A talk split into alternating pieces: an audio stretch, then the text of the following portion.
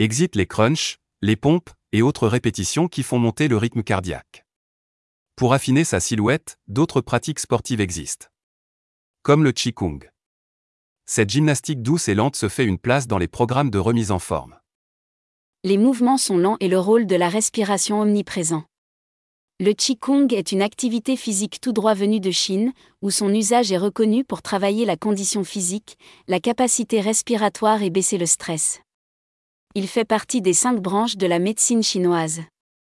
Le Qi renvoie à la maîtrise du souffle et l'énergie vitale. Le Kong définit le travail. Installé en France depuis les années 1970, le Qigong se caractérise par des mouvements lents, synchronisés avec la respiration.